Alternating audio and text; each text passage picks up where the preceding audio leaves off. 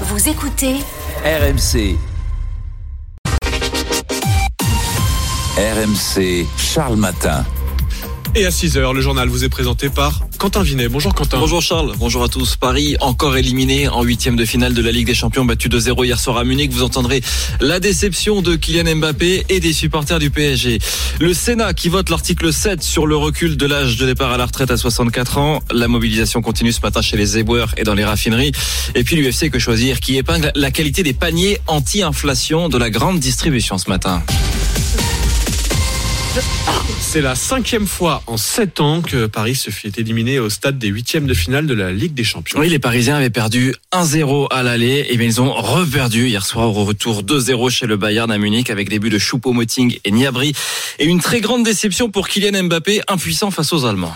Quand on regarde euh, l'état des deux équipes, ils ont un grand effectif. Voilà, ils sont, ils ont une équipe qui est bâtie pour. Euh pour gagner la Champions League. Euh, nous, euh, quand je l'ai dit en, début de saison, à ma première conférence de presse de Champions League, qu'on allait faire notre maximum. Notre maximum, c'est ça.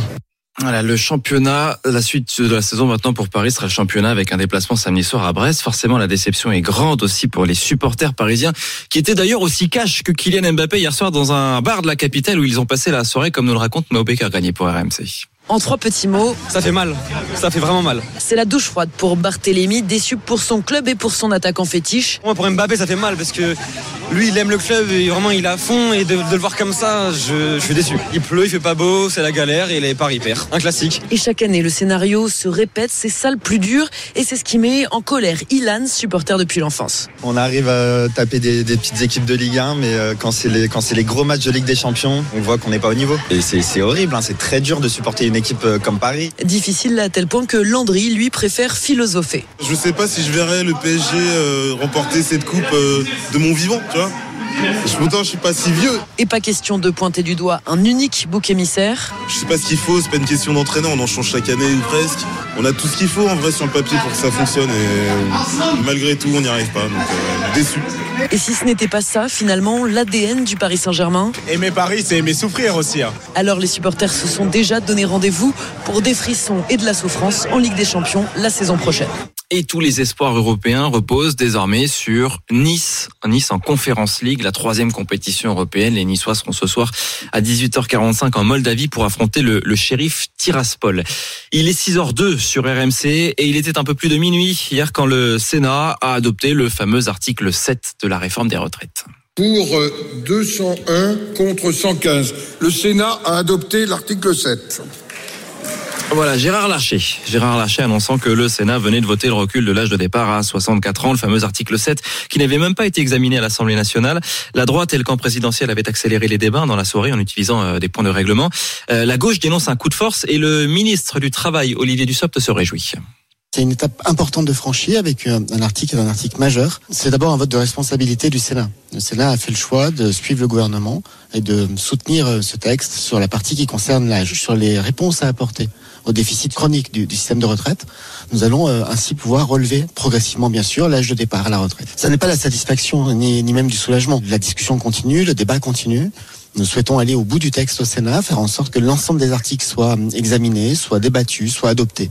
Eh bien justement, il reste 13 articles et un millier d'amendements à examiner pour aller au bout de ce texte d'ici dimanche soir dans le temps imparti. Le Sénat compte siéger tous les jours et toutes les nuits d'ici là.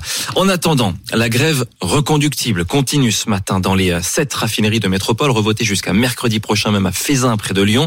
Plus aucune goutte de carburant ne sort des trois raffineries tiens, de la région de Marseille, à Fos, à Lamède et à Lavera où s'est rendu Nicolas Repère pour RMC. Devant les immenses réservoirs de carburant, pas un camion citerne en vue. Plus une goutte de carburant ne sort de cette raffinerie. En grève depuis lundi, Silla Abdoulaye, membre de la CGT, promet de tenir sur la durée. Ça nous fait pas peur. Deux ans de plus, comparé à une semaine, c'est rien. On est positif, on est ambitieux. C'est un peu comme une partie d'échec. On va voir qui lâchera le premier. Comme lui, 80% des salariés opérationnels sont en grève. La production de la raffinerie est réduite. Et ce n'est qu'un début, prévient Sébastien Varagnol, le secrétaire général de la CGT du site. C'est toujours pareil, c'est de monter le rapport de force au fur et à mesure. Tôt ou tard, on sera obligé, on ira sur des arrêts d'installation pour aller jusqu'à accélérer la, pénurie de carburant. Le risque d'une pénurie de carburant, la menace est également brandie à la raffinerie de Fos-sur-Mer, elle aussi en grève depuis lundi. Lionel Arbiol, le représentant de la CGT sur place, est persuadé que le mouvement va même s'amplifier. L'idée, c'est effectivement de peser euh, sur cette euh, réforme. On a en ligne de mire, effectivement, euh, les journées d'appel qui seront du 11 et du 15 mars prochain. L'objectif, c'est effectivement que dans le secteur pétrolier, on reste en mouvement d'ici là. D'autres secteurs comme les dockers du port de Marseille pourraient se joindre aux raffineurs pour des actions communes.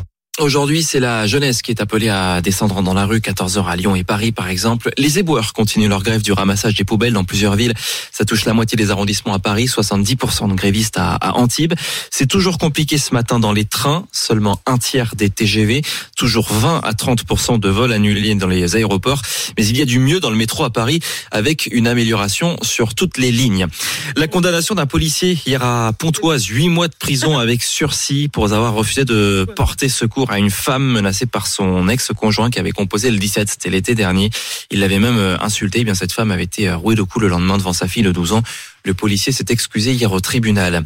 L'UFC Que Choisir, je vous le disais, se penche ce matin sur la qualité des paniers anti-inflation de la grande distribution.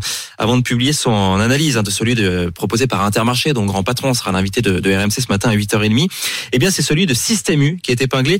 Mathieu Limangi, vous allez nous détailler tout ça pour RMC. 200 produits à moins de 2 euros chez Carrefour, 500 produits à moins d'un euro chez Casino. Les initiatives sont nombreuses, mais sur le plan nutritionnel, toutes ne se valent pas. Grégory Carré dirige l'Observatoire de la consommation de l'UFC Que Choisir? Dans le panier intermarché, à l'instar de celui de Système U, un modèle d'alimentation équilibrée, une sélection d'alcool, bière, whisky, rhum, pastis et de soda, ainsi qu'un large choix de bonbons de gâteaux. S'agissant des fruits, des légumes frais, excepté salade en sachet, betterave cuite sous vide, c'était euh, plutôt aux abonnés absents. Dans les magasins U, 50 références sont proposées à prix coûtant. Parmi elles, 138 produits alimentaires. Mais près de 40% de ces produits sont classés Nutri-Score D ou E. De quoi faire bondir la nutritionniste Béatrice de Rénal. C'est très choquant de leur mettre à disposition des produits à bas prix qui sont en fait de vive qualité nutritionnelle. Votre panier complexe, s'il est riche en produits qui sont mal notés, vous avez plus de risques d'avoir des pathologies qu'un panier qui est bien noté. Il n'y a plus aucune éthique là-dedans. Pour les petits budgets, il faut surtout mettre en avant des produits simples, ajoute la par exemple des fruits, des légumes ou encore des viandes à cuisson lente.